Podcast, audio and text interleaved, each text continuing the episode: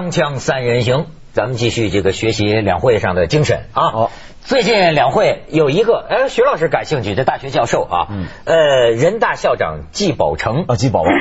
在什么？啊，学生很多人外号给他取外号季宝宝，季宝宝宝宝，季宝宝现在说了一番言论，但是有网友觉得啊 这个这个言论呢，他们很难苟同，因为呢，我记得中国包括很多大学校长本人在内，都就季宝成自己就对常批评，都经常批评大学行政化。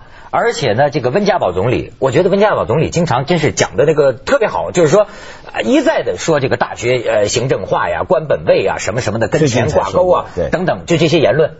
但是最近呢，季宝成有一番言论，我们来看一看。这这个这个导演给我们出出字幕啊，就是这个人大校长季宝成，他说了这么一段话，说如果官本位是前提，如果全社会都是行政级别为导向，那单独取消高校的行政级别就是贬低教育。呃呃，顺带我们再看看其他一些材料。一位在美国留学多年的学者戏称自己是表格教授，回国近五年，这个相当精力在填表，有一级学科申报表、研究基地申报表、重点学科申报表、社科基金申报表、单位考核聘任表等等。然后，教育部副部长郝平近日表示，中国计划在未来三年组织上万名中小学校长到国外培训，要让他们去了解国外的教育是怎么样让孩子们更加快乐学习的，找到为中小学生减负这方面的经验。哎，这个我觉得你们两位可以聊聊。你看网上的为什么就是对这个季宝宝校长这个攻击的多呢？呃，很典型的一个意见就是说，要是取消了官本位。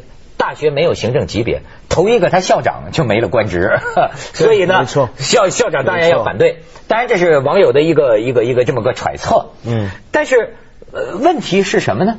就是说这个大学行政化到底是不是要去除？我明白这个季校长的意思啊，嗯就是说咱们中国聊起很多事儿啊，讲究叫积重难返。嗯，就是如果都这样了，就像现在说的，如果人人都不就开车不扎安全带。对吗？那么已经是这样情况下了，你把这个大学校长，嗯，给他去行政化，那么会不会造成他至少在现实当中，在目前他办什么事儿都办不了呢？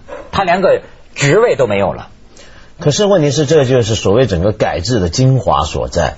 因为你如果大学高等教育真的要改制的话，我们应该安排那个制度是，他大学校长就算没有一个官位或者相当于官级别的一个职位，也能够让大学顺利得到他要有的资源，顺利做他要做的事。比如说现在大家常讲嘛，让一个校董会。让校董会自己筹募基金，那这个钱照样是国家批，但这个国家的钱到学校之间应该隔一只手背的距离。其实这是很常见的，全世界很多的国立大学啊，嗯呃，或公立大学，像香港的大学，子东就很熟，我们都不是管教育的官员直接发钱下来，而是经都绕一个圈，绕一个基金会，绕一个委员会，用这样的方式就可以把它隔开。我觉得，呃，恰恰是知识界。包括大学也好，文艺界也好，应该先起来为整个社会树一个模范。就是我们整个国家怎么样逐步脱辽每一个领域都行政化、都官僚化的倾向，就是请让我们知识界自己先做一个模范。这个模范就是我们自己先独立，你多难做也好，也得走这一步。你怎么能够大学不能够说啊，我要先等全社会都不行政化了，我才不行政化？这很不像话，很没骨气啊！我觉得。嗯，徐老师怎么看？季校长就说真话嘛，季校长季校长就说真话，说真话就被人啐。嗯啊，呃呃，关键是在于官本位该不该改变。要是说社会有共识，要一步一步改变这个官本位，还是我有一次节目讲过的这个问题。要是觉得这个官本位这个东西要一步步改变，那么大学应该在比较早的开始来改变。嗯更早的应该是庙宇，就是那个处处长和尚啦。这个局局长主教啦，没错这个是最应该不要官本会的啊。我都不知道，和尚知道吗和尚有官职的，有啊，当然啊，宗教全有的。那要不然相当于，要不然就相当于哎要不然我们出我们和尚出去办事，我们怎么跟人打交道啊？就是我光知道释永信是 CEO，我不知道还还是个局长。要有要有级别，要有级别。所以在我看来，第一，宗教不，你他们都是宗教事务局管的嘛。嗯嗯嗯，你知道，所以宗教事务要要封他。所以第一，我觉得是宗教领域这些是最早应该摆脱，其次就应该是艺术跟大学的这个。但是问题是，现在根本社会缺乏共识，至少在我看来，上层缺乏共识。就是说，我们现在这个政府这个运作，就是官本位这个东西是好还是不好？有很多人还觉得是好，要是还好，那改什么吗？那人家应该向我们学习。你知道，我觉得就是最根本的问题不解就很多说决。这，那么也是好事儿，因为中国就是这样，我们中国模式，呃，国情对不对国情嘛你们讲的这个，反而让我想起啊，这个日本国情。就是我们有一个研究日本的教授，呃，上次做节目给我讲，哎，我印象很深，就是说呀，说这个日本人呐、对这个外来的这个人，他呀总是搞不好该怎么对付你。为什么呢？因为啊，日本人彼此之间呢，按照级别论。嗯他是有一个语言的，比如说你是经理，你是老板，他们在一起啊，就知道怎么跟你说话，叫尊卑上下有对，所以。他说话这都用的助动词都不一样的，都都不一样。所以他说呢，你比如你一个外来人，你游客，他也知道他对你有个角色定位啊，游客，那我怎么跟你对对答？但是他说你要在日本待下去，日本人就对你啊。有点无所适从，嗯。你到底是是个什么级别？是个你这就让我联想起，就你们刚才说的，对。在中国已经习惯于官问官位看人高低，对。在很多地方你是局长啊，你是科长啊，俩人在一块儿比待遇，对对，比比你比比级别，你是副科级啊，正科级啊，哎，他就知道我们之间怎么相处，谁该尊尊敬谁，谁该听谁的。但是这一下完了之后，他你你你想一我大学校长，那你是个什么干部呢？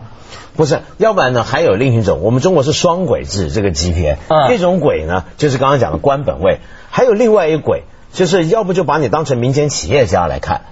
我举一个简单例子把大学校长当民间企业家，对，我举个例子，比如说像我，我有时候去一些场合，我就发现有一些人他顺口而出，就为了他表示要尊敬我，要来接待我或怎么样，你知道他喊我叫什么吗？有梁总梁总，梁总啊我在想那个我种在哪呢？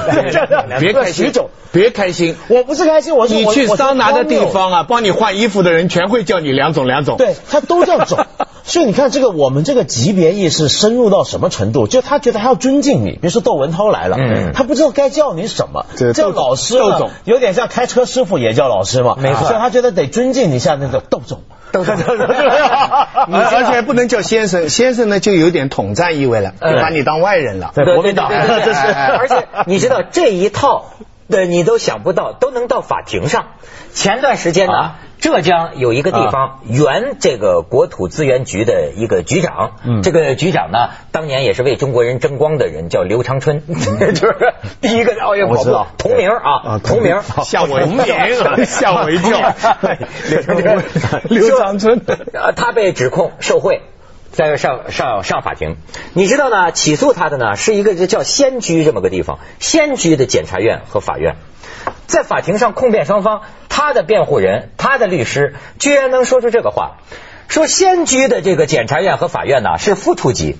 我的这个这个被告人呢，他是处级，你个副处级，你怎么能审我这个处级干部呢？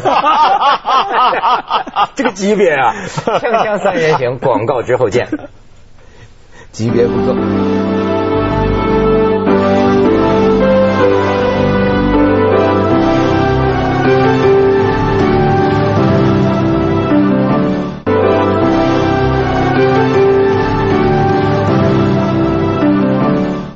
你看，咱们再学习一下这个季校长，他这个这个意思啊，是说取消行政化，他也同意，但是他觉得呢是一个努力的方向，还不是现实。现实他只是希望啊放更多的自主权给这个大学。他说呢，取消行政化是努力方向，但是不光教育。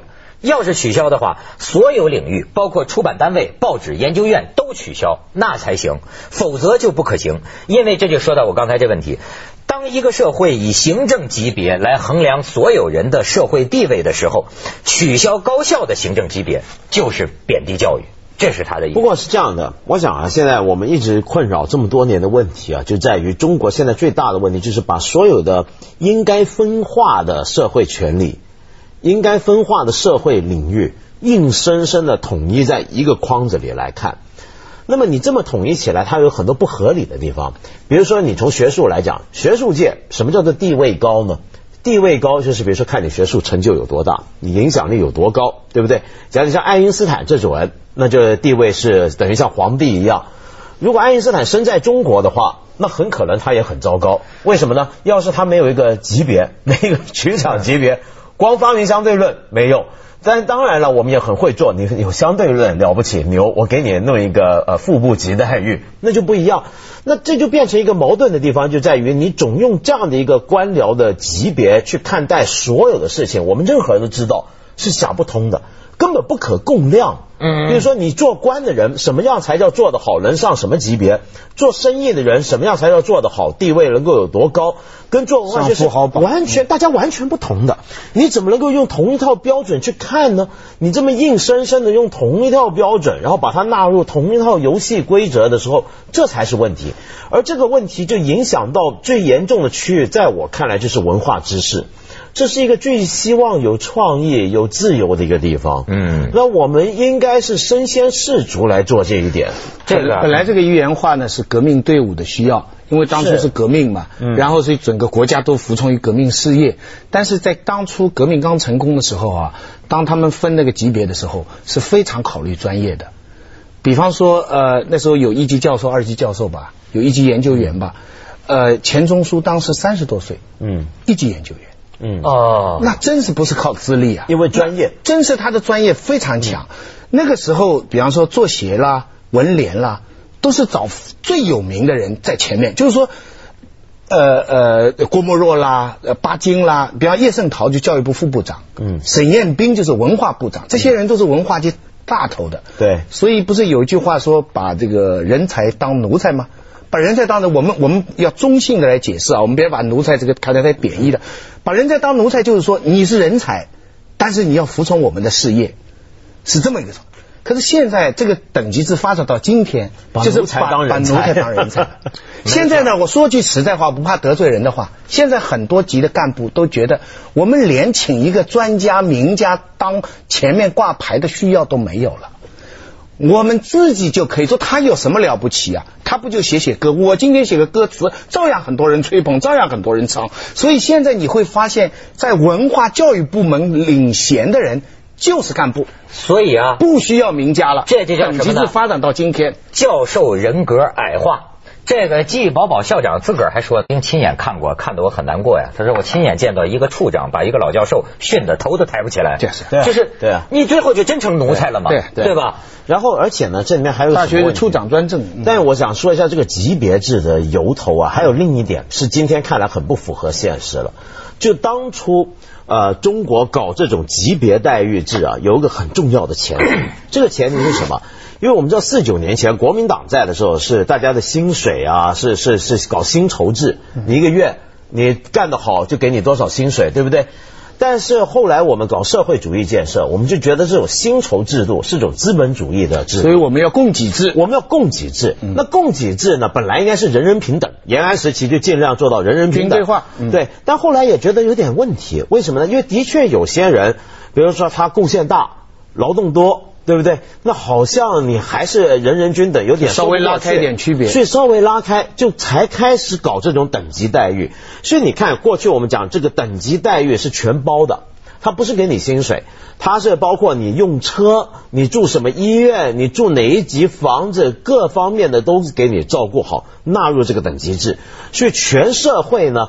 呃，为了要能够有个比较好的管理办法，所以任何部门、任何领域都纳入同一个等级制里面。嗯，所以这就是过现在我们所知道的这种等级制的一个由头之一。好，现在问题来了，问题在哪？就我们今天事实上这种工资制已经完全恢复了，但是我们现在又仍然保有等级制的这一面。那这两个东西啊。其实是会矛盾的。我我告诉你，连连大学里的老教授都会反对废除这个这个行政制。为什么？因为有了行政制，他现在老教授能到好的医院看病，国家有保障。级别啊华东医院什么医院，你要是把他们这个全废了的话，那那他们就又要去排队去去一般的医院了。所以现有的情况，我说这个季校长讲真话，改革不是一一点的问题，是一个全盘的问题。我跟你讲，我听你们我也挺有感受，就是这你就说讲真话的这个事儿，好比咱们不说教授什么人格矮化，咱就是说说干我们这行的。你想我干这个十几年，我觉得对于所谓的说真话呀，我经历了一个什么过程呢？从无奈到无所谓的过程，这就是所谓怎么人是怎么变成犬儒的。其实我很理解，我觉得你不能要求人去做秋瑾，去做什么什么徐锡林这种好革命者、牺牲者。我觉得基基本上吧，这个人，你比如说我是拿工资的，那么。比如说，呃，都是希望过好自己的生活。那么在此基础上，能够为社会、为人民、为正义、为真理做一些事。那么一开始是很单纯的，但是到后来就发现呢，某些真话你说了呀，可能连饭碗都端了。那么连饭碗都端了，那么你你要求一个人做革命者吗？所以我也理解有些人，那就铁肩担道义。但是我跟你说，他得做到一样，没有人身依附关系，我不再附属于你这个单位了。这样我不会连累你，对吧？甚至于呢，我的这个挣钱，我也不依赖于谁给我钱。比如说我自己写书挣钱，我自己写博客怎么怎么挣钱，连经济都独立。这样你可以铁肩担道义，我为我说的话有承担。但是事实上，大部分人不是这个情况。你是跟很多很多具体的情况交织在一起的。到最后你说，你你你不矮化吗？你不无所谓吗？最后就变成一种啊，这个这这这个说了不好，对吧？这个不让说，那那那别说了，别说了，啊，没有争议，越来越这样。可是越来越这样之后，最后你发现一点呢，理想没有了，这个人呢就奔现实了，句句话考虑的现实行不行得通？但是你当初年轻的时候，你的那些热血和理想呢，失落了，随之而来的是什么呢？你对你的这个专业都不爱了。就包括教授对自己的学业，我们什么我们什么没有没有我们什么级别？我们这个算什么级别？我们这个是种别嘛，刚才不就说我们都是种嘛？我在我我在来凤凰之前，小人是副科级。哎呦，窦科长，窦科长，锵锵三人行，窦科长，广告之后见。是个有级别。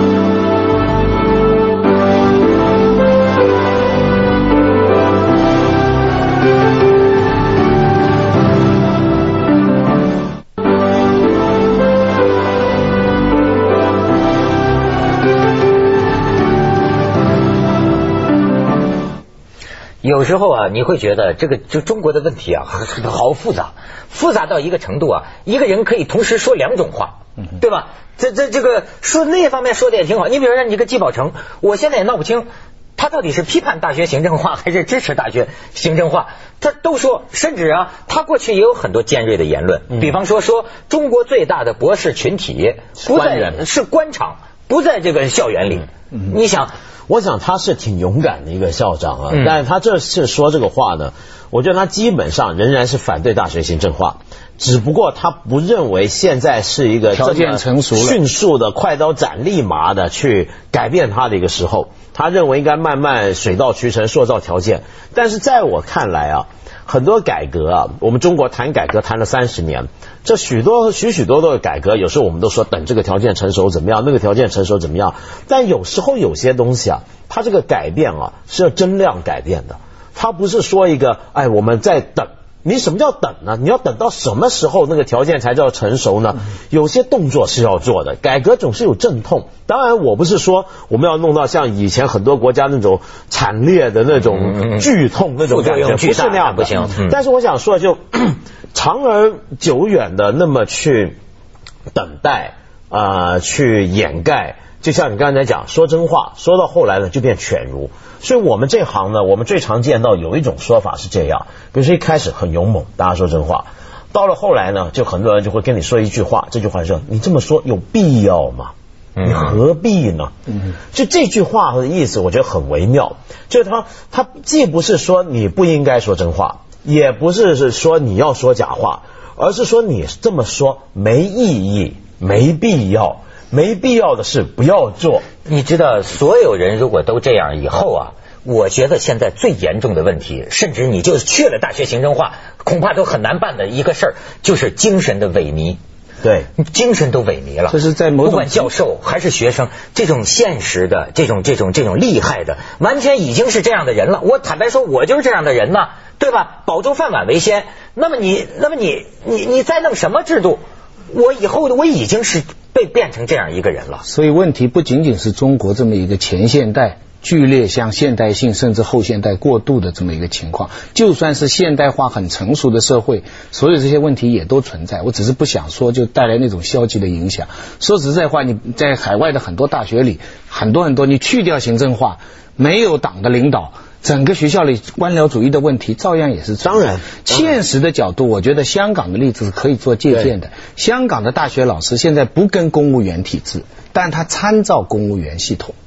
就是说，香港现在的香港的大学老师现在他不算公务员了，但是他的级别还是参照公务员减薪，老师就跟着减薪；叫公务员加薪，他就跟着加薪。就是说，但是他实呃呃名义上、法律上就是独立了。而且大学老师没有行政的官员，可是香港政府的重要的事情，你像国庆晚会啊、北京开会啊，大学校长都是重要的人物。嗯，他们的级别基本上比局长一样的。嗯，就相当于香港的各局的局长这样的一个呃香港大学，呃每个学校的校董会都是香港最重要的人物，嗯。啊梁振英啊曾荫权啊他们来担任，所以大学的地位社会地位还是有保障。在香港，你一讲大学校长，一讲大学教授，大家不会因为你不是一个什么级别而把你看低。我觉得这个是一个既得到保障了他的现有的利益，又从名义上恢复他的主权性，从他的所有制上恢复他的学术的独立性。这是一个可接下来为您播出可以做得到两会访谈录二零一零。